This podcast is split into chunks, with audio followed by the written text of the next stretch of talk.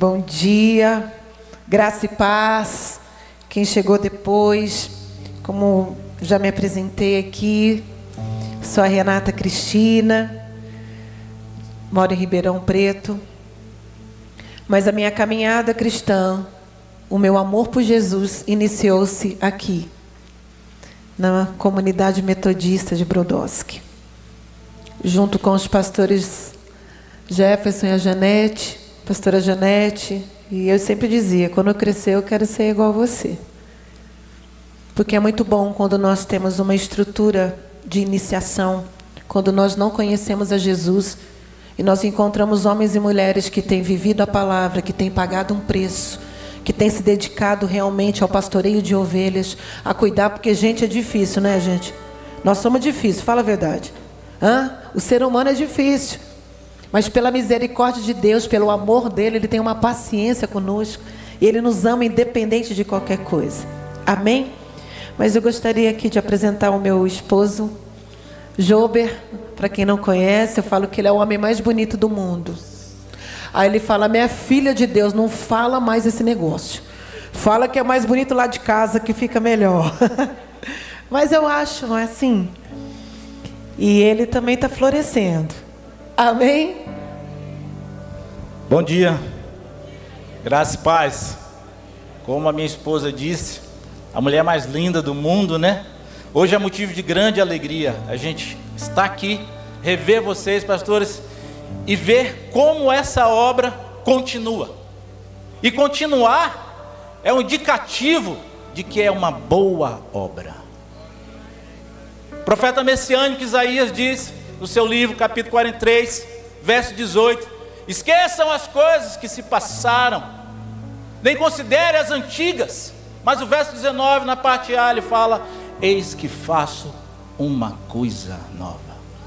Existe algo novo para essa igreja, existe algo novo para a sua vida, existe algo novo para hoje na sua vida. O Senhor está fazendo algo novo em nossas vidas. Glorifique a Deus por esse momento, por esse dia. Se você está aqui, faz assim comigo, ó. Solta. Isso é amor do Senhor pela sua vida. Isso é amor do Senhor pela sua vida.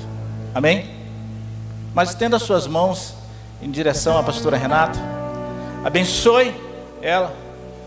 Pai, obrigado, Senhor, pela vida, Senhor, de cada um dos teus filhos que estão aqui essa manhã. Obrigado, Senhor, pela vida do pastor Jefferson, pela vida da pastora Janete, seus filhos, toda a direção dessa igreja, Pai. Fale ao nosso coração, fale através da vida da tua filha, Senhor. Que ela venha lançar, Senhor, sementes que venham frutificar neste lugar em nossas vidas, ó Senhor. Usa ela tremendamente. Nós abençoamos a pastora Renata em nome de Jesus. Amém. Aplauda o Senhor mais uma vez pela presença dele, que é gloriosa neste lugar. Deus abençoe. O justo, o Senhor colocou essa palavra no meu coração diante do tema do congresso e hoje me falaram que seria para a igreja toda. Então, homens, se sintam amados nessa manhã também. Amém? essa palavra é para você também. O justo florescerá. Amém? Você pode olhar para o seu irmão e diga a ele: o justo florescerá. Amém? Abra a palavra de Deus em Salmo, capítulo 92, versículo 12 ao 14. Aleluia. Glória a Deus. Já está aqui. Os justos florescerão como a palmeira, crescerão como o cedro do Líbano, plantados na casa do Senhor. Florescerão nos átrios do nosso Deus, e mesmo na velhice darão fruto, permanecerão viçosos e verdejantes. Aleluia. O florescer ele faz parte de um processo de maior exuberância de uma flor. Durante o inverno, as plantas elas se tornam mais frágeis, aparentam estarem mortas. Mas chegada a primavera, elas ganham força e resplandece o poder criativo de Deus. E assim somos nós. Passamos por processos similares. Há tribulações em nossas vidas, aonde nós temos a oportunidade de conhecer verdadeiramente o amor de Deus para nós, conosco, com a nossa casa, com a nossa família, em tudo aquilo que nós fazemos. Há momentos nas nossas vidas, como crente, como cristão, que nós vamos passar por adversidades, por dificuldades, por tempestades. Mas o Senhor, Ele está sempre cuidando. Amém? O nosso Deus, Ele pode nos restaurar a cada dia, a cada manhã, fazendo florescer o melhor de nós. E eu fui procurar o significativo de florescer. Florescer é distinguir-se. Florescer é produzir. Florescer é ter felicidade, paz, alegria, ter sucesso, ter vitória. E é isso que o Senhor deseja para aquele quem é justo. Mas Renata, quem são os justos? são homens e mulheres considerados santos, considerados bons, considerados puro diante de Deus. Esses são os justos. E esses florescerão como a palmeira. A árvore palmeira, muitos historiadores dizem que diante de uma tempestade, essa árvore ela está lá no meio da floresta. É raio, é trovão, é tronco de árvore caindo, é, é aquela tempestade terrível. E a árvore palmeira ela fica para lá e para cá, para lá e para cá, para lá e para cá. E os historiadores dizem que diante, quando termina essa, essa tempestade, ela e de repente ela vai levantando ela vai levantando. Ela vai levantando. Ela vai levantando. Ela vai levantando. Ela vai levantando mais forte ainda. E assim somos nós, como filhos e filhas de Deus. Diante de qualquer tempestade, diante de qualquer adversidade, diante de qualquer dificuldade, nós passamos por ela e nos levantamos porque as nossas raízes estão fincadas na palavra de Deus. Nós estamos enxertados no Senhor. Amém. Então seja como a árvore palmeira, que quando está no alto, ela serve de referência para muitas pessoas. E é assim que nós temos que fazer. Estarmos fincados na palavra de Deus, independente do que aconteça. Não saiamos, não saia da presença de Deus. Em Oséias capítulo 14, versículo 5, diz que o Senhor, o Senhor diz: Serei como Israel, como orvalho, ele florescerá como lírio e lançará suas raízes como cedro do Líbano. Deus aqui ele se apresenta a Israel como orvalho, para florescê-lo, para firmá-lo. Aleluia. O lírio, ele floresce, o charco enfeita a brancura dele no ambiente lodacento. Ou seja, o lírio floresce não numa numa situação muito boa. Ele floresce não é no o ambiente que faz o lírio, mas é o lírio que faz o ambiente. Entenda que há uma unção sobre a tua vida. Há algo que você carrega. E não é sobre o lugar, é sobre você. É aquilo que você carrega, aquilo que o Senhor depositou sobre a tua vida, que vai fazer a diferença. Eu não sei se você já acontece, mas muita gente ouve assim: "Ah, não monta nada naquele lugar, não, que aquele lugar, ó, não dá nada". Quando você quer montar algo, num lugar aonde não frutifica, onde não, não é assim, alguém diz, ah, não compra ali não. Aquilo lá, ó, tá ali, queridos. Só que nós temos que entender que a promessa, que a unção está sobre a sua vida. É no campo, é na cidade, aonde você estiver. A bênção está sobre você, é você. Aleluia. E sabemos aqui que é acerca do cedro do Líbano, como eu li, que nós cresceremos como cedro no Líbano. Ele cresce devagar.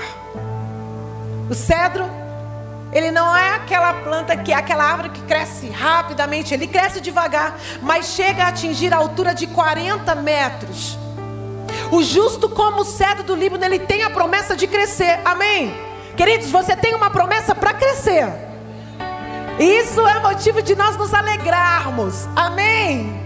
Os poetas hebreus, eles consideravam o, o cedro do Líbano como um símbolo de poder, um símbolo de força, aleluia, e da permanência. O cedro, no seu firme e contínuo crescimento, é comparado ao progresso espiritual do homem justo. Ainda que o seu crescimento é devagar, é lento, conforme a experiência do cedro, ele acontecerá e se tornará visível a todos. Quando você floresce, é impossível você ficar quietinho. Quando você cresce, é impossível você permanecer da mesma forma. Porque o Senhor ele quer que você seja visto. Ele deseja isso. Mas como a motivação do nosso coração tem que estar sempre alinhado com o processo, com a estação determinada para o nosso crescimento. E a presença de um justo, ele faz bem ao lugar onde ele é plantado. Independente do tempo que ele permanece, que ele permanece naquele lugar. E o Senhor também me levou em Provérbios capítulo 14, versículo 11, quando ele diz que a tenda do justo florescerá. A casa dos ímpios será destruída, mas a tenda dos justos florescerá. Não construa sua casa na areia, queridos. Não construa sua casa na areia. Uma casa ela pode ser muito bonita. Ela pode ser muito atraente aparentemente. Mas se ela não for construída no ambiente de um sólido fundamento, quando a tempestade vier, ela vai ao chão. Quando a chuva cai, quando os ventos sopram, quando os rios vêm derramando, derrubando os alicerces, a casa que está na areia ela vai ser destruída. Mas essa casa, feita na rocha, com fundamento, ela não vai cair. E uma casa na areia acontece com aqueles que não conhecem a Deus. Uma família construída fora do fundamento da palavra de Deus, ela não permanece. Diante de uma tempestade, ela cai ao chão, ela é destruída. A Bíblia diz que se o Senhor não edificar a casa, em vão trabalham aqueles que a edificam. Construir uma, uma família, querido, sem a presença de Deus, é construir para o desastre. Dinheiro e sucesso não podem manter uma família perante a tempestade da vida, diante das tempestades da vida. Se essa família não estiver fundamentada na palavra de Deus, junto com o Senhor, ela não vai permanecer. E é por isso que a tenda dos justos florescerá. Não porque a sua casa está livre de qualquer tempestade. Não, não.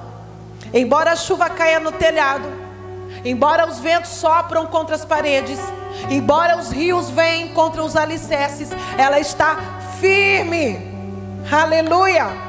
Essa tenda floresce porque Deus nela habita. Essa tenda floresce porque sobre ela há as bênçãos do Senhor naquele lugar. Essa tenda floresce porque eles são como águas correntes.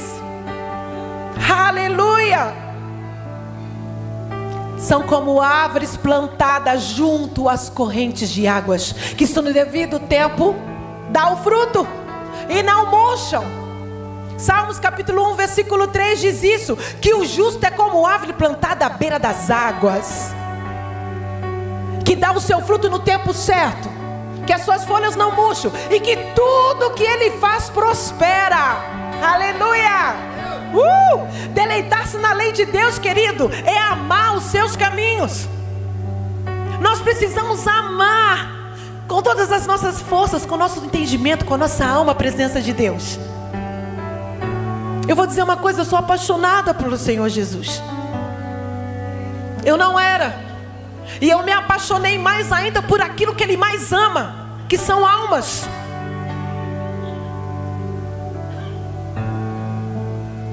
O fruto do sábio.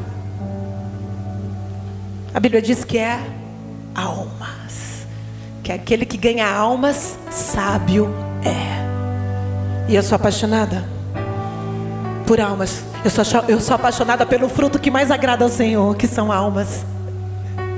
Eu posso cantar, eu posso dançar na igreja, eu posso trabalhar e fazer tantas coisas.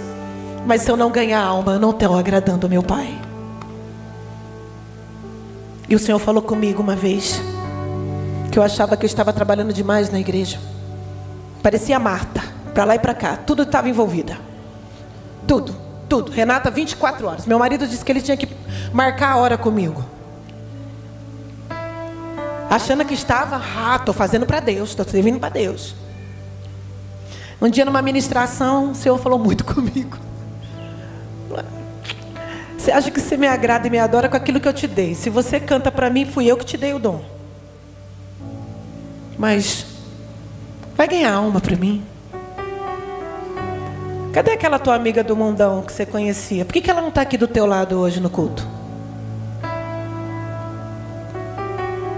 Isso me fala, como assim, Deus?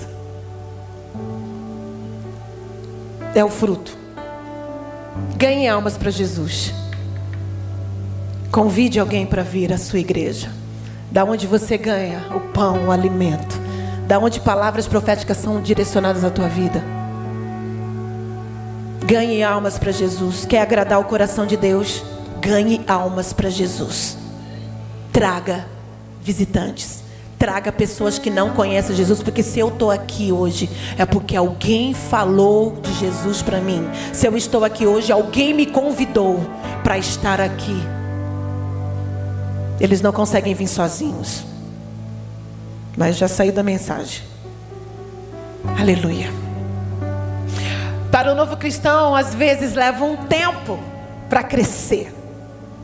Principalmente se ele vem numa cultura de que de quem odeia Deus. Para ele florescer vai demorar um certo tempo, mas diante da parte do pensamento, querido, do, do domínio dos inimigos, do inimigo de Satanás sobre a vida dele, pode demorar um pouco esse crescimento. Mas uma árvore ela começará pequena ela começará pequena, mas se alguém ama Deus e busca os seus caminhos, ele é como uma árvore plantada na beira de um riacho. Se houver pouca chuva, apenas aqueles que estiverem próximos do córrego vai crescer. A corrente aqui representa os caminhos de Deus, o amor de Deus. E ele fala aqui que dá fruto, que darão fruto na estação. Este será o que? Uma árvore frutífera. O fruto ele virá na época. Amém? O crente viverá a estação do inverno. Isso acontecerá. Mas a fidelidade levará o fruto na estação certa. Algumas épocas são de semeadura e outras são de colheitas. E ele diz mais aqui que a cuja, cuja folha não murcha e tudo que ele faz prospera. Aqui está uma imagem interessante, queridos, que mesmo uma árvore saudável, ela terá folhas que vão murchar e que vão cair no outono. Mas aqui Deus, ele parece estar prometendo uma saúde para nós, uma saúde espiritual, sobrenatural para os fiéis. O fruto ele pode vir na estação, mas a folha nunca murchará. Permanecer dessa maneira, queridos, alinhada, ele tem a vontade de Deus. Tudo que ele faz prospera. Aleluia! É uma vida rara neste mundo que é vivida com tanta fidelidade. como tipo do, da vida que Deus está ah, para nós, é que Ele deseja para nós. No Salmo aqui, capítulo 1, versículo 3, fala sobre a felicidade plena do justo. O Salmo 1, a semelhança do conhecido Sermão do Monte, ele traz a felicidade de uma face principal, central, mas não uma felicidade terrena, mundana, passageira, mas uma felicidade aqui plena, espiritual e eterna. Amém? O problema do homem, queridos, não é a busca da felicidade mas é contentar-se com uma felicidade pequena demais. Às vezes nós queremos mais, às vezes nós não estamos contentes com aquilo que tem acontecido nas nossas vidas. Nós estamos sempre querendo mais. O Senhor faz aquilo que nós precisamos, no tempo certo, na hora certa. Ele nos dá aquilo que nós precisamos e não aquilo que nós queremos. E o Senhor sabe o que você precisa. Talvez você não tenha tudo o que você quer, mas você tem tudo o que você precisa, porque Deus não deixa faltar. Amém. Deus nos criou e nos salvou para a maior das felicidades a felicidade de conhecê-lo, a felicidade de amá-lo e fluí-lo. Nesse salmo, a felicidade do justo ele decorre a três razões eloquentes.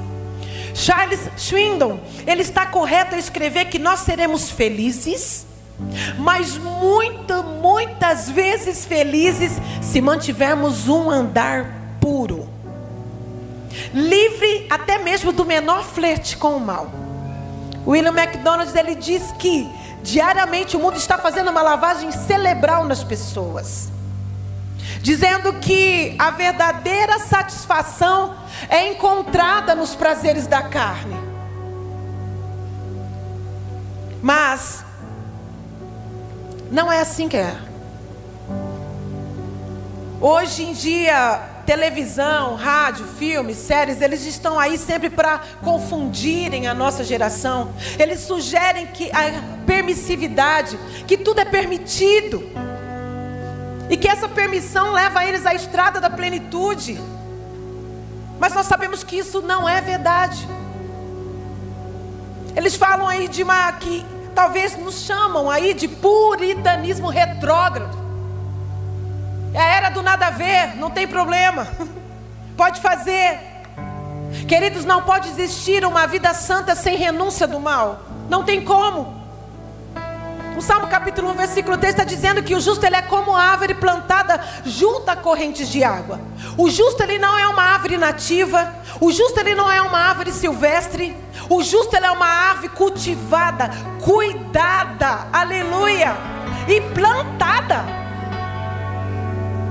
A árvore plantada, ela ela não é uma árvore a árvore do justo ele não é uma árvore que está plantada em terrenos baldios e secos mas sim junto a correntes de águas. Se um ribeiro secar, tem outro. O rio da graça de Deus é a fonte da provisão que jamais seca. E nós não podemos nutrir nós mesmos. Estamos plantados em Cristo. Amém. Enxertados nele, e dele procede todo o poder. É dele que vem. O justo ele não é inconstante em sua frutificação. Pois no devido tempo ele dá o seu fruto. O justo, ele é grato na prosperidade. O justo, ele é paciente na aflição. O justo, ele é zeloso na oportunidade. Aleluia. Concordo também com William McDonald quando ele diz que o homem que é separado do pecado, e separado para as escrituras. Ele se parece, ele tem as qualidades de uma árvore forte, saudável e frutífera. Aleluia. O justo é governado pelo céu, querido. Por isso que em tudo que ele faz ele prospera. O salmista descreve que o fruto ele vem antes das folhas. Charles Spurgeon, é, ele é oportuno quando ele escreve que o próprio Espírito Santo sempre ensina o homem fiel, o homem que prega a palavra, para que ele saiba, como diz em 1 Coríntios, capítulo 4, versículo 20, que o reino de Deus não consiste em palavra, mas em poder. Amém? Jesus começou não só a fazer, mas a ensinar. Jesus foi um profeta poderoso em suas obras e em palavras. Assim, aquele que professa a palavra de Deus, primeiro dá os frutos da vida. Pois caso que ele não dê, ele murcha.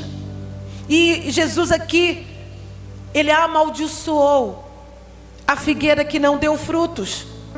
Eu quero destacar aqui nessa manhã com vocês cinco características do justo que é comparado com uma árvore. A primeira característica é a sua permanência. Ele está firmemente plantado em Jesus, enxertado em Jesus. Pode acontecer o que for, pode cair uma tempestade, pode vir um tsunami, nada sai, nada tira ele da presença de Deus.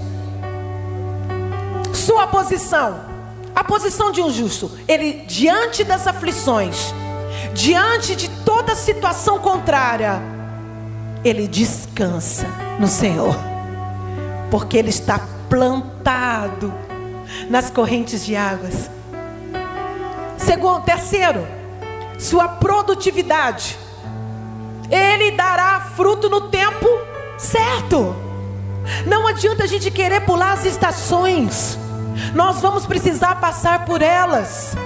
Eu precisei passar por elas. O meu marido Job precisou passar por elas. Eu estava conversando com o pastor Jefferson ali. O Job ele só queria tocar, era música, música, música, música, 24 anos. Ele acordava tocando guitarra, ele dormia tocando. Eu tinha que bater e falar assim: meu filho, hora de almoço, hora de janta. Nós estávamos no lugar, ele não falava, cadê minha esposa? Ele falava, cadê minha guitarra? E eu falava, Senhor, em nome de Jesus, Pai, eu não quero ir sozinha. Eu quero meu marido do meu lado. E eu ficava orando, ó, jejuando, orando, jejuando, buscando e nada. O Senhor nos deu, na onde a igreja nos deu um culto chamado Mudando Vidas, toda terça-feira. Começamos com 40 pessoas. E para honra e glória do Senhor, nós Chegamos a 500 pessoas, toda terça-feira. Ali entrava pessoas que ninguém gostaria de cuidar: prostituta, morador de rua, viciados. E hoje estão lá como diáconos, trabalhando e servindo na casa do Senhor. Pode aplaudir ao Senhor. E eu dizia assim: meu amor, você precisa ministrar a palavra. Me ajuda, porque toda terça-feira me ajuda. Não, não. Esse negócio de pregar não é comigo, não. Deixa eu tocando, negócio. E foi. Vem a pandemia. Vem a pandemia e eu continuando em oração. Porque é muito interessante, pessoal. Quando você senta com alguém que está cheio de Deus, ele tem para jorrar sobre você. É muito bom. É muito bom nós estarmos em mesas aonde você aprende, aonde você sai daquela mesa cheio, cheio da presença de Deus. E quando nós sentávamos, às vezes não era isso, porque o assunto era música. E aconteceu na pandemia. Ele tinha um quartinho de música. Era seis horas da manhã. Eu fui virar na cama, eu bati. Falei, gente, falei, cadê o Jobo? Será que ele está passando mal?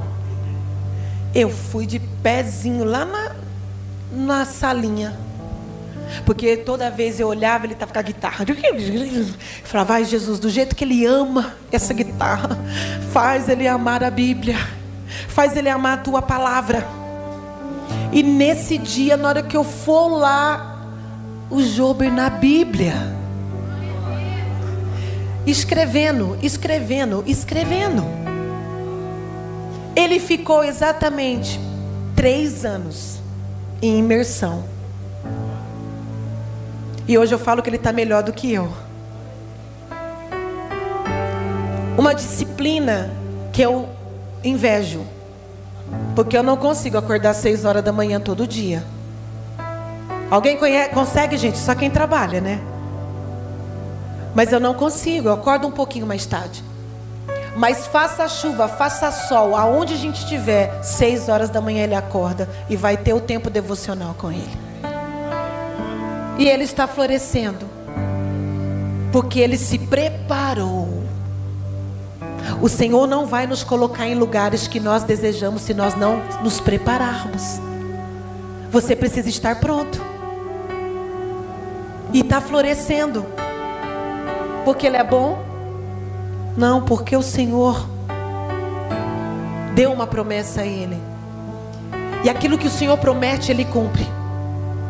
Amém? Quarto, a sua perpetuidade.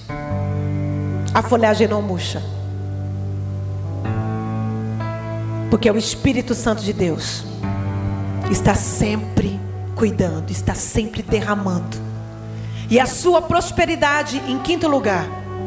Tudo quanto faz será bem sucedido. Aleluia! E aqui no versículo 14 do Salmo 91, 92 diz que mesmo na velhice darão fruto. Permanecerão viçosos e verdejantes. A outra tradução que diz gordos e prósperos. Gordo não, né, gente? Não, em nome de Jesus. Eu tenho que perder 8 quilos. A gente come demais, né, gente? Mas é bom comer, não é? Hã? É gostoso, é mesa. Todo, eu falo assim, às vezes tem umas discípulas que eu falo, gente, vamos tomar café para a gente conversar. Tem que, sempre tem que ter um negócio para comer e beber. Glória a Deus por isso. Mas homens e mulheres na Bíblia, queridos, em sua velhice foram tremendamente usados por Deus. Ha! Você que está se sentindo aí velho, é, tem muita lenha para queimar, querido. Olha para o seu irmão, diga a ele: Você tem muita lenha para queimar ainda, meu bem. É, não vai parar, não. Tem muita lenha para queimar. Hã? Homens e mulheres que foram escolhidos, querido, tremendamente, foram tremendamente usados por Deus. Moisés e Arão. Eles foram escolhidos para liderar os israelitas, para tirá-los da escravidão do Egito, entre 80 e 83 anos. Josué e Caleb. Josué ele foi encarregado de liderar a conquista de Canaã durante seus últimos 30 anos. E ele chegou aos 110 anos. Caleb ele também estava muito envolvido na conquista. E a palavra de Deus diz que o Senhor o manteve em vigor aos 85 anos quando ele recebeu a promessa. Daniel ele serviu desde jovem ao Senhor, desde a sua juventude por mais de 70 anos. E ele tinha mais de 80 anos quando ele serviu como um dos três governadores da Babilônia. Ele foi jogado na cova dos leões, ele recebeu uma série de visões e nós conhecemos a história. Zacarias e Isabel, estes foram pais de João Batista já estavam em idade avançada. No entanto, ele estava servindo no templo. Isabel estava dando luz a João. Como precisamos de Isabéis nas nossas vidas, como Marias, para nos ajudar na nossa caminhada cristã. Como nós precisamos de mulheres experientes. Na nossa célula, nós temos uma célula que tem crescido cada dia, glória a Deus por isso. E lá tem a dona Maria Helena, ela deve ter uns 75 anos. Eu amo estar com ela. Eu amo, a gente para tudo na célula quando ela vai e começa a dar a reflexão dela. É tremendo, eu fico assim. Por quê? Porque quando eu olhava para a pastora Janete, eu dizia, eu quero ser igual a ela. Porque ela era cheia do Espírito Santo, ela é cheia do Espírito Santo. A sabedoria, a meiguice, a maneira. E nós começamos a perceber quem nós somos e aquilo que nós queremos nos tornar em Cristo.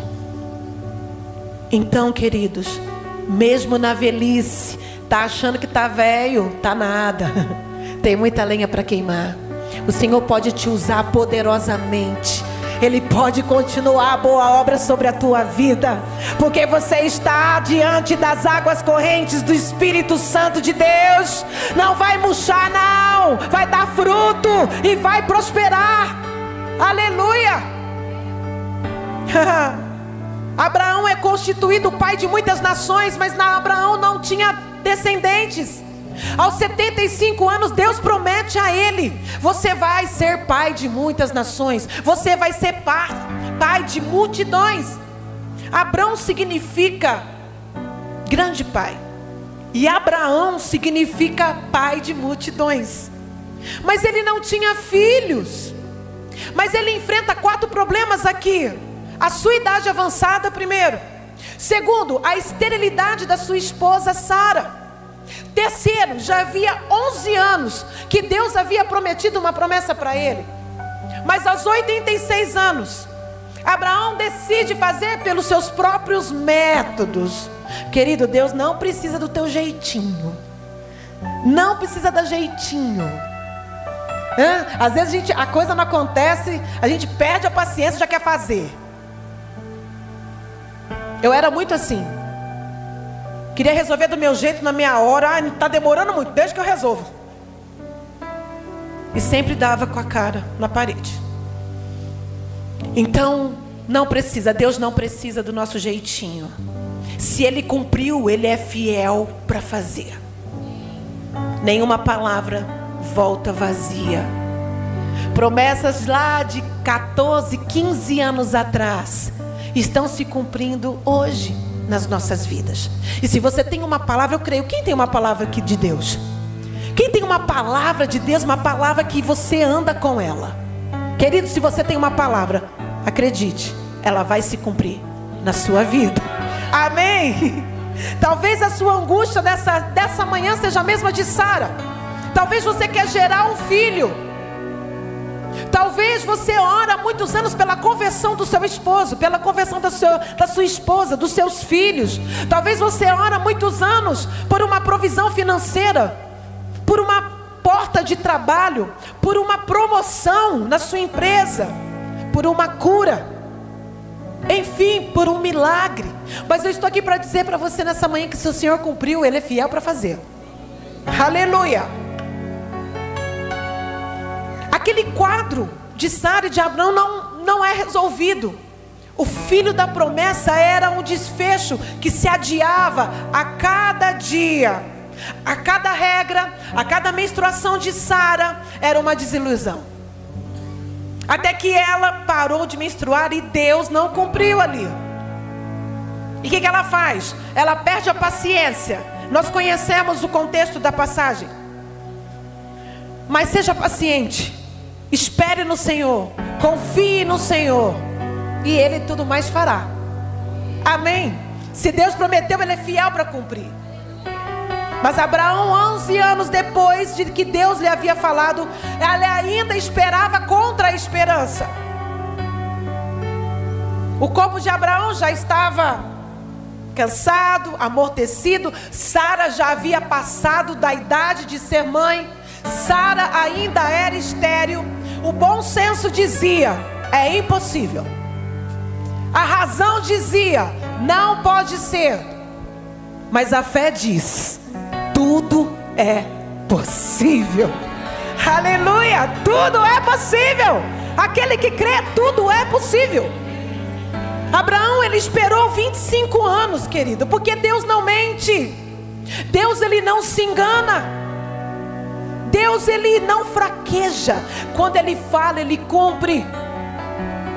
E quando ele ordena o universo todo, se move para cumprir a sua palavra. Existem muitos outros exemplos de homens e mulheres de Deus que na sua velhice deram frutos. Eu poderia citar vários outros. Mas Deus certamente ele pode usar pessoas de todas as idades. O Senhor ele quer usar pessoas que estão dispostos a servi-lo, que estão dispostos a apresentarem seu serviço, e dizer: Eis-me aqui, Senhor, usa-me. Eu estou disposto a servir o teu reino nesta terra. Podemos nos aposentar dos nossos empregos seculares, mas nunca nos aposentarmos do serviço ao nosso Deus. Aleluia. Certamente enfermidades físicas podem fazer com que limitar o que nós podemos fazer, mas a, só a morte pode nos impedir de fazer o que podemos. Não podemos parar o processo de envelhecimento. Não tem como. Nós vamos ficar velhos. O cabelo vai vir branco. O rosto não é mais o mesmo. Nós não podemos limitar isso, nós não podemos escolher, olha, tem aí, né, algumas coisas que as mulheradas fazem, né, os botox. Mas tem uma hora que nem botox aguenta bem. Vai aparecer, as coisas vão cair. E assim vai. Mas nós temos como sermos renovados interiormente. Como diz, como escreve Paulo em 2 Coríntios, capítulo 4, versículo 16. Por isso não desanimamos. Embora exteriormente estejamos a desgastar-nos, interiormente estamos sendo renovados dia após dia. O Senhor ele quer te renovar nessa manhã, querido. É dia após dia, é de dentro para fora. Uh! E nós temos essa promessa aqui do Senhor. Que embora estejamos cansados, que embora a nossa aparência esteja não mais de 30 anos, 25 anos, mas nós continuamos renovados alimentados com uma juventude que vem do Espírito Santo de Deus. E quem nos renova cada dia é Ele. A fonte é Ele. Aleluia. Oh, Jesus. Maravilhoso. Eu acredito que o justo ele pode e deve dar muitos frutos ainda na velhice. Queridos, talvez você está aqui está se sentindo cansaço. Cansado Talvez, ah, já não vou parar aí, meu ministério. ah, deixa o jovem, deixa para aquele que está mais novo lá. Não, não é hora. Nós precisamos desses homens, nós precisamos de Isabéis. Nós precisamos de homens cheios do Espírito Santo, independente da sua idade. Porque aquilo que é sobre aquilo que você carrega não é sobre você, é sobre quem é o Senhor na tua vida. Amém. Justo é aquele que se desvia do mal. Justo é aquele que é puro diante do Senhor. Justo é aquele que permanece na palavra, na obediência da palavra. E que continua na rocha que é Cristo Jesus. Este é o justo. Finalmente o justo é feliz, porque ele permanecerá na congregação dos justos, mesmo quando cruzar a fronteira da eternidade. Amém. O justo florescerá. O justo florescerá. Aquele que é puro diante de Deus, ele prosperará ele produzirá, aleluia. Ele terá um bom nome, ele terá sucesso, ele terá paz, ele terá alegria, ele terá felicidade, ele terá vitórias e ele dará muitos frutos, aleluia. Glória a Deus. Que hoje essa palavra, queridos, faça, te encoraje a reexaminar o que você tem feito para o Senhor? Examine a tua utilidade para o Senhor e para a tua igreja. O que você tem feito para o reino de Deus? O que você tem feito para a tua igreja? Porque nós não trabalhamos para os homens, nós trabalhamos para Deus. É para o dono da obra que nós fazemos. E isso tem que trazer um paz, um prazer. Eu amo servir. Eu amo servir na casa de Deus. Para mim, altar é só um detalhe. Mas eu faço coisas que o meu pastor nem sabe que eu faço. Por quê? Porque ninguém precisa saber. Nós não precisamos fazer nada para mostrar o homem. É para o Senhor. Quem tem que agradar das nossas atitudes aqui na terra é o Senhor Jesus. Quando nós fazemos como verdadeiros cristãos que somos, quando nós falamos, professamos a nosso amor a Ele, nós cuidamos dos perdidos lá fora. Jesus está às portas. Eu costumo dizer que já era para ele ter voltado há muito tempo. Não voltou, sabe por quê? Porque eu e você não temos pregado a palavra fora das quatro paredes e trago pessoas. Pessoas no meio da tua família estão morrendo sem Jesus porque você não fala. E o maior fruto que você pode entregar para Jesus são almas, são vidas. E você está convidado para voltar no culto da noite. Domingo, na presença do Senhor, volte à noite. Traga uma visita. Traga um visitante. Saia daqui hoje e já ore.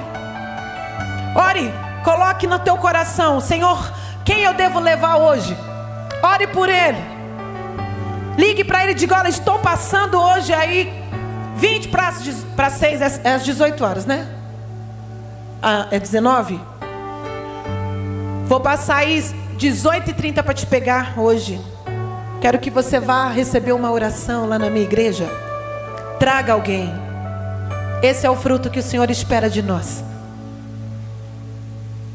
E eu creio que o Senhor, Ele quer que nós venhamos dar frutos. Mas não só frutos, muitos frutos. E não só muitos frutos, frutos que permaneçam. Que permaneçam na casa do Senhor. Lá em João capítulo 15, versículo 8 diz que o nosso Pai é glorificado quando nós damos frutos. É o nome do Senhor que é glorificado quando nós damos frutos. E ele diz mais que é impossível nós frutificarmos. É impossível se nós não estivermos enxertados nele na palavra dele, junto com ele. Faça aconteça o que acontecer. Pode ser que nem a árvore palmeira, você enverga, mas não quebra. Passa a tempestade, passa o processo, passa a estação, você se torna mais forte ainda. Não tem como você se tornar forte se você não passar por um processo de tempestade. No nosso deserto, a água no nosso deserto, mana leite e mel. Porque a providência vem do Senhor, é do Espírito Santo sobre as nossas vidas. Se coloque de pé, queridos. Se coloque de pé, eu quero orar por você nessa manhã.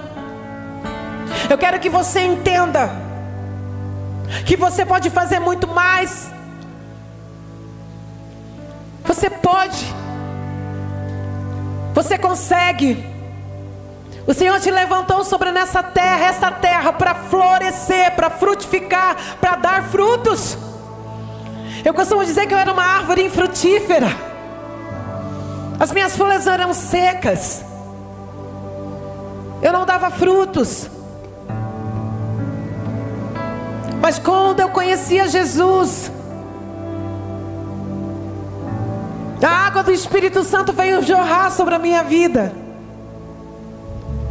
Eu vou dizer, essa caminhada de 15 anos não foi nada fácil. E não vai ficar mil maravilhas. Se eu dizer isso para você, eu estou mentindo. Porque no mundo nós teremos aflições, mas tenha bom ânimo. Jesus venceu e nós vamos vencer. Não importa o que aconteça, não saia da presença do Senhor. Não saia onde Deus te plantou. O florescer é isso é você frutificar onde o Senhor te plantou.